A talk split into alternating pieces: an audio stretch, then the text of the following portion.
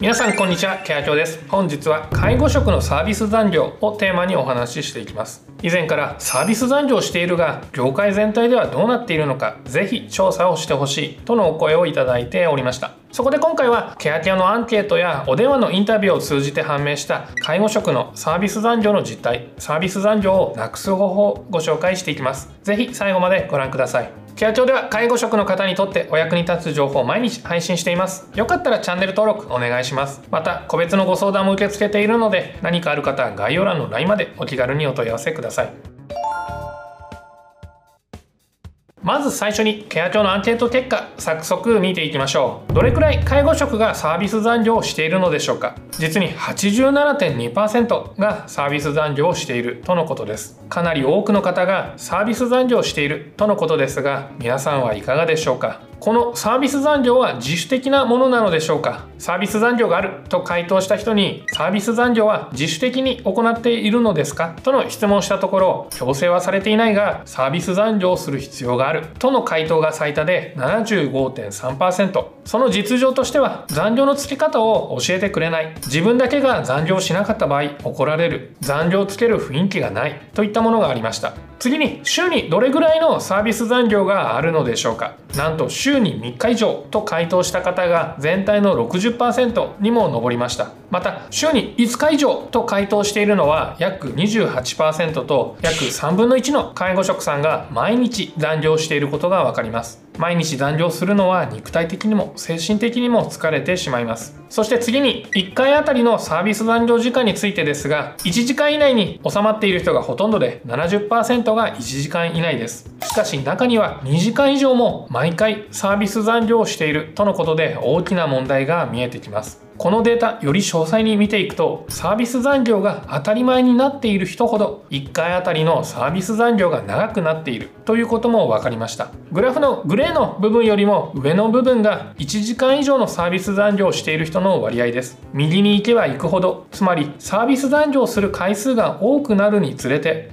1時間以上のサービス残業をする人の割合が増えていることになります。週に5回サービス残業している人だと1時間以上の残業は58%週に6回以上のサービス残業をしているという人だと1時間以上の残業は81%ということになります。ブラックな事業所はとことんブラックということかもしれません。ここまでのアンケート結果で分かったことをまとめると介護職全体でサービス残業は浸透してしまっている。その程度は人によってかなりのばらつきがある。常識的な範囲内でのサービス残業の方もいますが逆に残業回数が多い施設ほど残業の時間も長くなる。そんなとにかくブラックな働き方の人も一定割合存在する。こうしたサービス残業非常に大きな問題と言えます。とにかくブラックな働き方をしている人は転職も視野に入れることをお勧めします。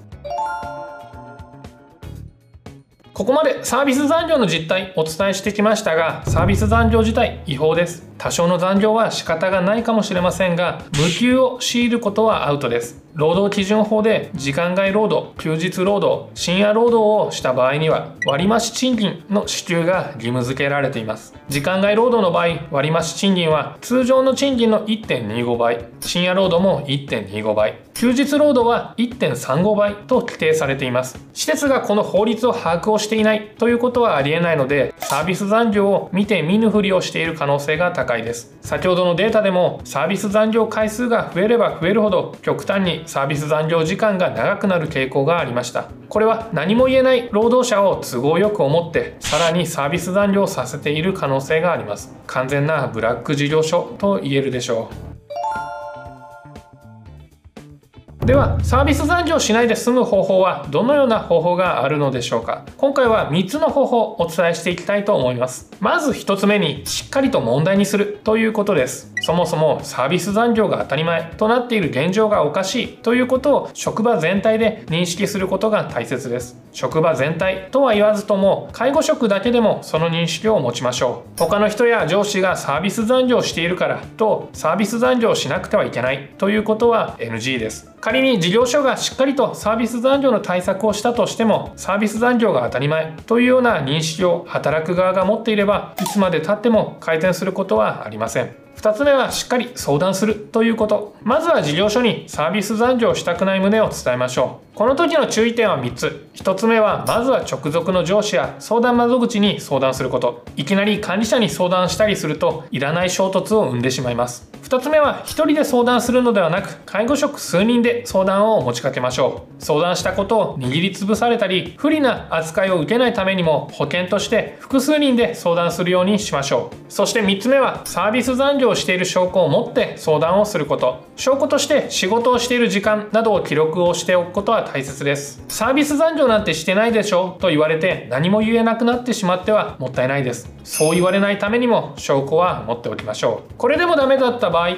外部機関に相談する。という手段もあります。労働基準監督署になります。しっかりとサービス残業の実態が確認されれば全国規模に展開するような大手の事業所でも是正勧告が出ています。しかし犯人探しなどが行われる可能性もありますので注意をして行動をしましょう。そして最後は転職という手段です。今回のアンケートでサービス残業が毎日2時間以上だというような介護職の方も珍しくないということが分かりました。毎日のように残業している長時間のサービス残業があるという人の場合はいろいろな問題が積み重なっている可能性があります。これでは施設を改善するには実際かなりの時間と労力を使います。ホワイトな労働環境に行くという方がが手っ取り早い可能性もあります。転職選択肢の一つに入れていただくと良いと思います。今日の動画もご覧いただいてありがとうございました。いいね動画へのコメントチャンネル登録もお願いします。また解除術に特化したサブチャンネル開始しましたのでご登録お願いします。ご相談 LINE まで概要欄からでも登録できます。それではまた次の動画で。さようなら。